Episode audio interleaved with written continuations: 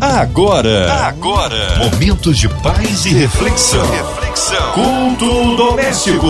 A palavra de Deus para o seu coração com Márcia Cartier. Na sua 93 FM, juntos por aqui, para sermos ricamente abençoados, ouvimos da palavra do Senhor, receber a oração da fé e hoje com a gente, Pastor Marcos Góes.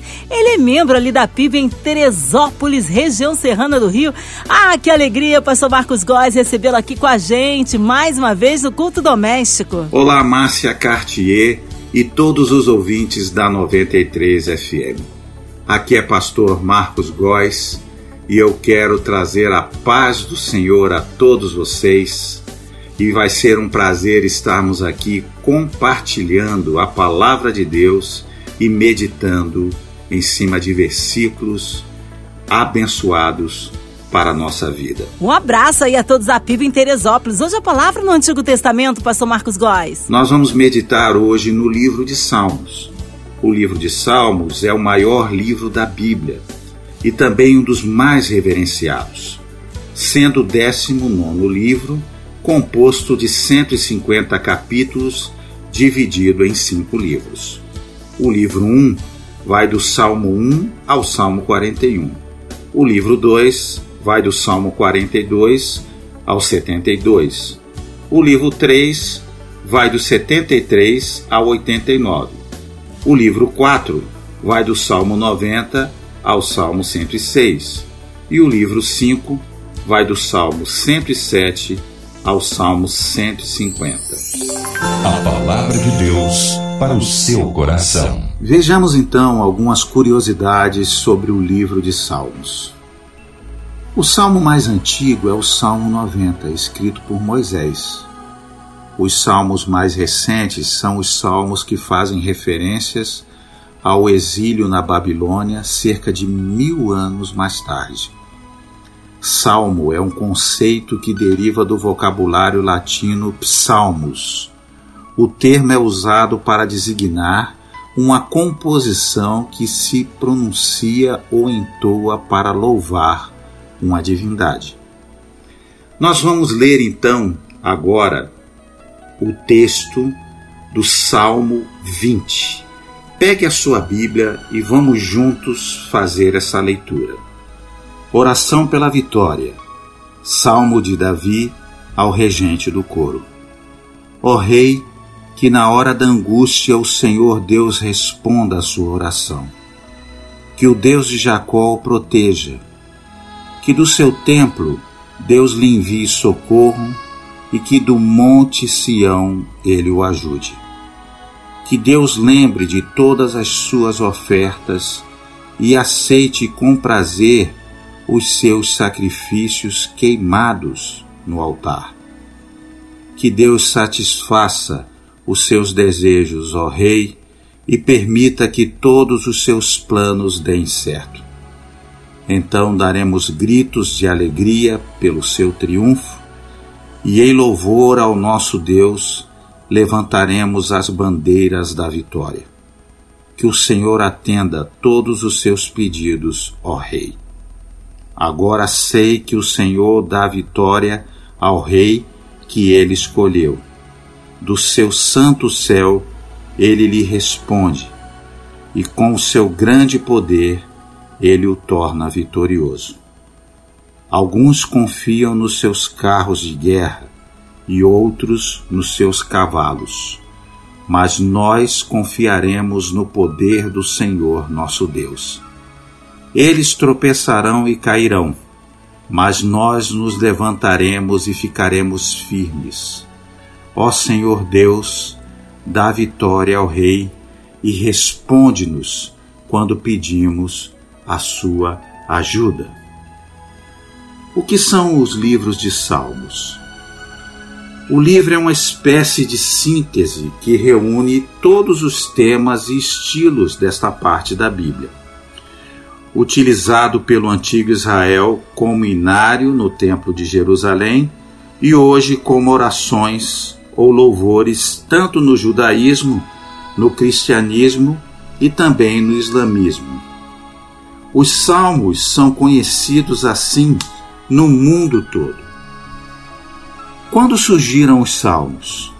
Poemas de louvor, os salmos foram inicialmente transmitidos através da tradição oral e a fixação por escrito teve lugar, sobretudo através do movimento de recolha das tradições israelitas, iniciado no exílio babilônico pelo profeta Ezequiel. Como tal, muitos desses textos são muito anteriores. Ainda assim, tendo em conta a comparação com a literatura poética do Egito, da Síria e da Babilônia, pode-se afirmar que esses poemas de Israel são os dos expoentes da poesia universal. E quem escreveu os Salmos? A maioria da autoria dos Salmos é atribuída ao rei Davi, o qual teria escrito pelo menos 73 poemas. Asaf é considerado o autor de 12 Salmos. Os filhos de Corá escreveram em torno de nove salmos e o rei Salomão, Salomão ao menos dois. Emã, com os filhos de Corá, bem como Etã e Moisés, escreveram no mínimo um cada. Todavia, 51 salmos seriam tidos de autoria desconhecida. Agora vamos falar sobre o Salmo 20. Temos diante de nós um hino nacional preparado para ser cantado no início da guerra, quando o monarca estava girando sua espada para a luta. Se Davi não tivesse sido irritado com guerras, talvez nunca tivéssemos sido favorecidos com salmos como esse. São necessárias as provações de um santo para que ele possa consolar outros. Um povo feliz aqui pede um soberano amado e com corações amorosos clama a Jeová: Deus salve o Rei. Concluímos que essa música deveria ser cantada em público, não apenas pelo assunto da música, mas também por sua dedicação para o mestre da música. Sabemos que seu autor foi o doce cantor de Israel, no título curto Um Salmo de Davi. Na ocasião específica que o sugeria, seria mera tolice conjecturar, pois Israel estava quase sempre em guerra nos dias de Davi. Sua espada pode ter sido cortada, mas nunca foi enferrujada. Lemos o título relativo a Davi ou para Davi, e é claro que o rei é o sujeito, assim como o compositor da música. É preciso apenas um momento de reflexão para perceber que este hino de oração é profético de nosso Senhor Jesus e é o clamor da Igreja antiga em nome de seu Senhor, pois ela o vê em visão suportando uma grande luta de aflições em seu nome. O povo militante de Deus, com o grande capitão da salvação à frente, ainda pode sinceramente implorar que o prazer do Senhor prospere em suas mãos. O rei Davi é um bom exemplo, no Salmo 20, de priorização da oração em momentos difíceis. Ao que tudo indica, ele vivenciava a iminência de uma guerra. A batalha se aproximava e todos os preparativos deveriam ser feitos: o deslocamento das tropas, a preparação das armas, a instrução dos comandantes, a organização das provisões, o encorajamento dos soldados e muitas outras tarefas imprescindíveis para enfrentar militarmente um inimigo. Tudo isso leva tempo e dá muito trabalho. Na verdade, existe empenho total, principalmente por parte do comandante, neste caso, o rei. É nesse momento tão atarefado que Davi encontra tempo para orar. Ou melhor, ele prioriza a oração. E não somente para ele, mas para todo o povo. O Salmo 20 é uma composição a fim de que os israelitas se dirigissem a Deus em oração, pedindo suas bênçãos sobre o exército e clamando por vitória para o seu rei. O mesmo salmo parece servir como veículo para levar o povo da terra e os soldados a atitudes corretas diante de Deus, a fim de, com a verdade em mente, cumprir cada um seu papel em consonância com a vontade do Senhor. Pelo menos três atitudes são incentivadas por Davi por meio do salmo, que deveria ser repetido em oração pelo povo. A primeira delas é a petição. O salmo inicia com o povo orando pelo rei, versículo 1, que o Senhor te atenda no dia perigoso, que o nome do Deus de Jacó te defenda. Como o rei Davi lutou com o exército e o libertou no campo de batalha por parte, por boa parte da sua vida, o povo clama a Deus que lhe dê proteção diante do perigo de ser ferido na luta e para ser mantido seguro. A ideia é ser colocado em um lugar alto, como um pequeno filhote, para os predadores não alcançarem. Apesar de haver um exército para proteger o rei, sem falar na sua guarda pessoal, o povo clama por um auxílio que vem de outra, fonte, de outra fonte que não são os soldados e os generais. O pedido é, versículo 2: que envie para ti do santuário, que envie ajuda para ti do santuário, e de Sião te sustente. A fonte de ajuda a Davi deveria vir do santuário e do Monte Sião, ambos localizados em Jerusalém. Na verdade, Bem, na verdade, é uma figura de linguagem para se referir àquele que era adorado no santuário e em Sião. É o Senhor Deus a fonte da proteção do seu servo na batalha. Esse tom de petição permanece até o final do salmo, no versículo 9. Preserve o rei, ó Senhor. A segunda atitude é a submissão.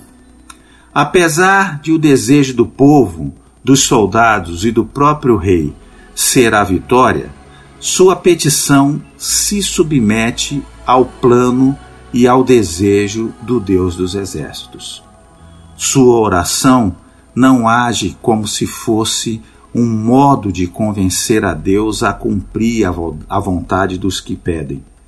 Ao contrário, é um ato de confiança e de submissão àquele cuja vontade é boa, está escrito lá em Romanos 12, 2, e cuja soberania é imbatível, está lá em Daniel 4,35 e Efésios 1,11. Assim, eles oram no versículo 4 e dizem assim: Dê conforme o teu coração e cumpra todos os teus planos.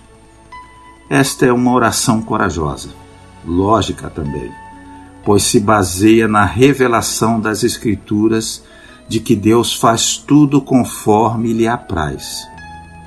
Entretanto, é corajosa por abrir mão de decidir seu rumo, confiando que os rumos do Senhor, coincidindo ou não com a, o, o que solicita, são sempre os melhores.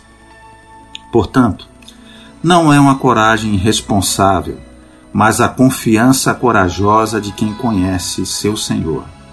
Por isso, eles declaram no versículo 7: Uns confiam nos carros e outros nos cavalos, mas nós invocaremos o nome do nosso Senhor o Senhor nosso Deus. A terceira é a gratidão.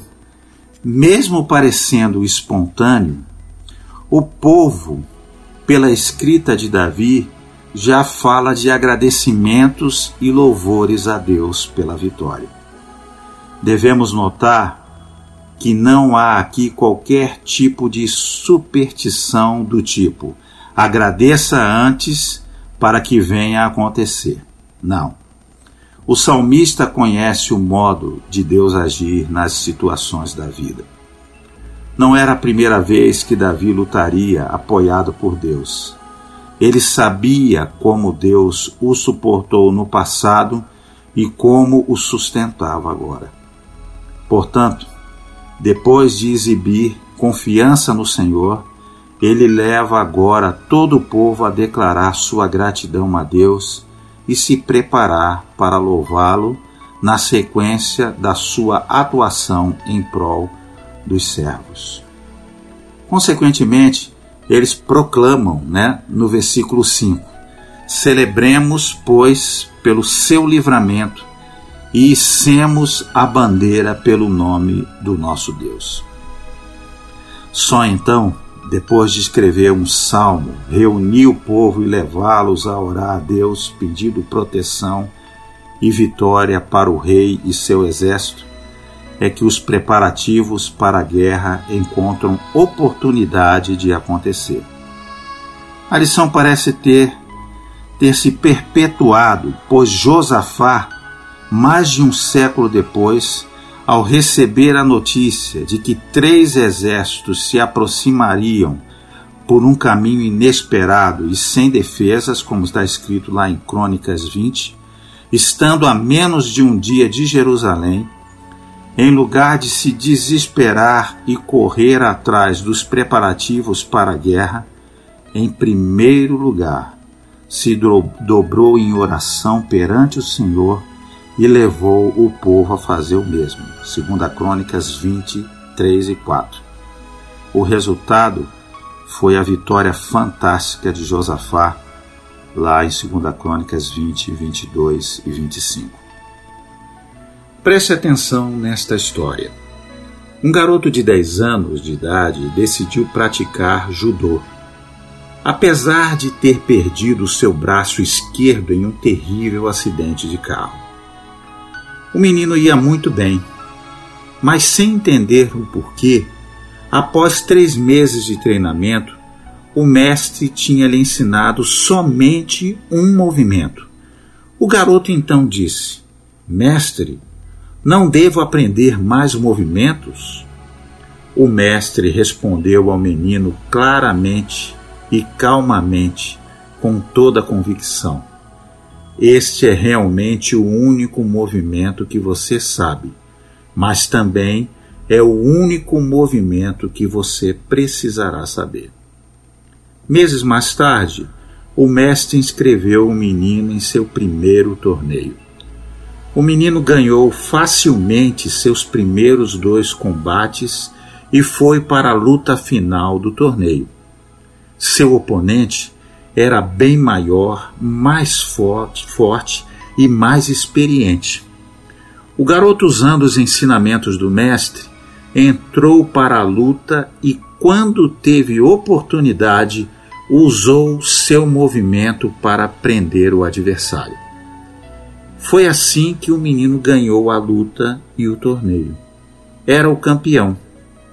Mais tarde, em casa, o menino e o mestre reviram cada movimento em cada luta. Então o menino criou coragem para perguntar o que estava realmente em sua mente. Mestre, como eu consegui ganhar o torneio somente com um movimento? E o mestre respondeu: Você ganhou por duas razões. Em primeiro lugar, você dominou um dos golpes mais difíceis do judô. E em segundo lugar, a única defesa conhecida para este golpe é o seu oponente agarrar o seu braço esquerdo. Por isso, a maior fraqueza do menino tinha se transformado em sua maior força. Assim também, nós podemos usar nossa fraqueza para que ela se transforme em nossa força, usando a nossa dependência de Deus e a determinação na oração. Diz a Bíblia que quando estamos sem força, a força de Deus se transforma em nós e se mostra em nós. 2 Coríntios 12, 10. Essa percepção só se nos torna real quando vivenciamos a escassez, seja da saúde na enfermidade, de amor na solidão ou de dinheiro com a carência material. Quando estamos fortes fisicamente, achamos que podemos voar. Quando estamos cercados de amor, nós nos vemos como o centro das coisas e das pessoas. Quando nada nos falta materialmente, falta-nos o dom espiritual de compartilhar. Quando estamos fortes, nós nos bastamos. Quando estamos fracos, nossa humanidade se revela. Quando a nossa humanidade se revela, Deus pode se apresentar. Deus não se apresenta para se mostrar. Ele é a nossa fortaleza quando estamos em perigo. O nosso sofrimento é um dos trilhos da linha do trem. O outro trilho é o poder de Deus que nos dá a mão para que possamos prosseguir confiantemente na nossa jornada. Que exemplos como esses possam nos ensinar e nos motivar a buscar a Deus não apenas apesar da falta de tempo, mas principalmente por causa da falta de tempo. Afinal, qual é o preparativo ou a providência que não vem das mãos dele, que é soberano sobre tudo e que cuida com amor e zelo daqueles que lhe pertencem? Vamos orar? Aleluia! Palavra abençoadíssima, oh aleluia! Fomos ricamente alimentados e nesta hora nós queremos incluir você, ouvinte amado, em oração. Você e toda a sua família, a cidade do Rio de Janeiro, o nosso Brasil, autoridades governamentais, o nosso presidente, cada cidadão brasileiro, cada trabalhador, as nossas igrejas, ministérios, missionários em campo, o pastor Marcos Góes, sua vida, família e ministério. Queremos incluir você no hospital, numa clínica, você que está encarcerado, você que está com o coraçãozinho enlutado, você que está com problemas financeiros. Em nome do Senhor Jesus, queremos incluir todas as nossas crianças, jovens, adolescentes, colocando a equipe da 93 FM aí no altar de Deus, também a nossa irmã Invelise de Oliveira, Marina de Oliveira, Andréa Mari Família, Cristina X Família, nosso sonoplasta aqui, Fabiano e toda a sua família, minha vida e família. Vamos orar. Pastor Marcos Góes, oremos. Senhor, nós queremos colocar nas tuas mãos toda a diretoria da Rádio 93 FM da MK Music. Eu quero orar pelo momento atual, Senhor, pelos enfermos, pela dificuldade que estamos tendo em função deste vírus que assola tantas famílias, trazendo morte, trazendo inquietação. Oh meu Deus, oramos também pelos que estão de luto, porque, pelos que estão passando por sofrimentos, meu Deus colocamos a vacina, os insumos, tudo que venha para normalizar essa situação econômica e física do nosso país. Meu Deus, abençoa quem está nos ouvindo nesse momento. Nós colocamos nas tuas mãos em nome de Jesus. Amém! Glórias a Deus! Cremos num Deus todo-poderoso, Deus do impossível que opera o inimaginável na vida daquele que crê. Pastor Marcos Góes, é muita alegria recebê-lo aqui em mais um culto doméstico. O povo quer saber horários de culto, contatos, mídias sociais, considerações finais, Pastor Marcos Góes. É sempre um privilégio participar aqui com vocês desses momentos abençoados na leitura da palavra, compartilhando esta palavra, trazendo ao nosso coração a presença de Deus, alimentando né, a nossa vida com aquilo que realmente faz toda a diferença. A Bíblia diz que a fé vem pelo ouvir e ouvir a palavra de Deus. Ouvindo a palavra de Deus, você aumenta a sua fé crê no Senhor de todo o seu coração e começa a viver uma vida de maior milagre e de presença de Deus durante o seu cotidiano, durante o seu dia a dia. Realmente que Deus abençoe a sua casa, Deus abençoe os seus parentes, todos os seus queridos e que realmente Ele possa estar cuidando de vocês com todo amor e todo cuidado nesses dias tão difíceis. Peço que realmente o Senhor venha sobre você e te dê a paz. Que Deus abençoe. Obrigado por estarmos juntos nesse dia.